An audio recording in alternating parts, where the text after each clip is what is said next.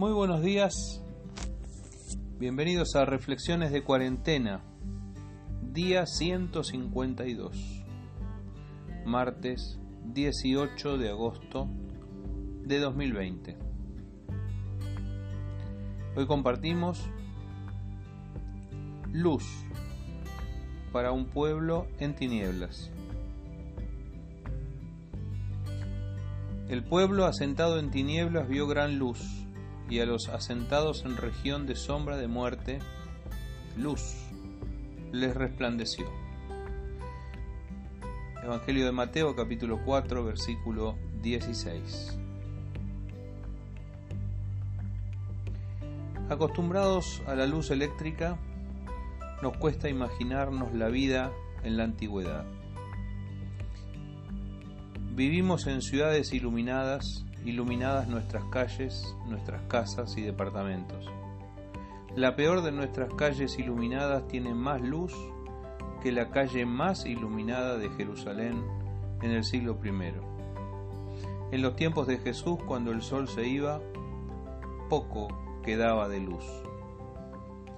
La luna llena en algunas noches, alguna antorcha en las puertas principales de la ciudad y después solo velas y candelabros, luces tenues que apenas permitían ver. De noche predominaba la sombra, las tinieblas, la oscuridad. Mateo escribe citando a Isaías. Mateo escribe conociendo las escrituras. No habrá para siempre oscuridad el pueblo que andaba en tinieblas vio gran luz. La palabra atraviesa de pronto casi 800 años de historia de Isaías a Mateo y otros 2000 de Mateo a nosotros. Sin luz es oscura la noche. Dios promete luz en la oscuridad. Mateo dice que Jesús inició su ministerio en la tierra y la luz se encendió.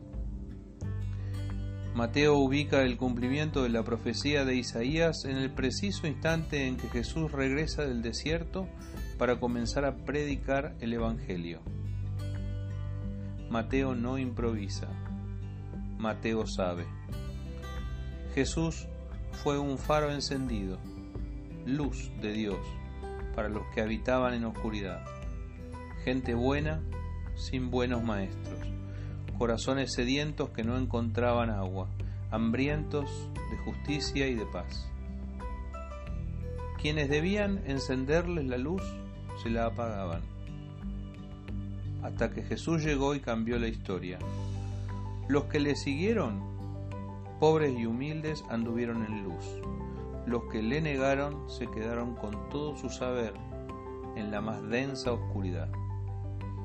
Para nosotros hoy pueblo asentado en tinieblas, resulta imprescindible ver esa luz. Si ya estábamos a oscuras, la cuarentena hizo más negra la noche. Si se refiere a los asentados en región de sombra de muerte, habla de nosotros, de nuestra sociedad, de este tiempo. Si ya estábamos en sombras, la pandemia nos dejó en sombra de muerte.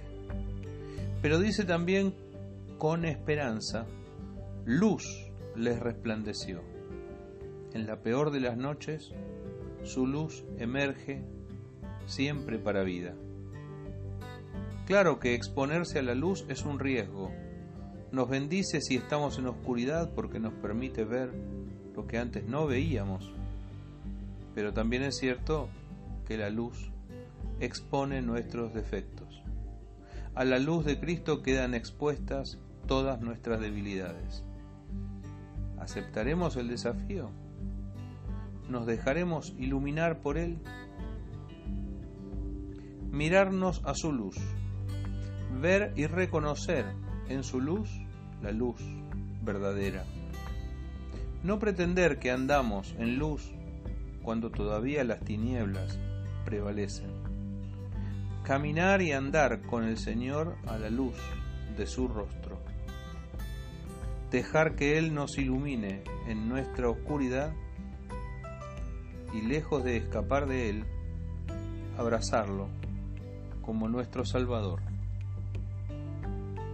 Que Dios te bendiga.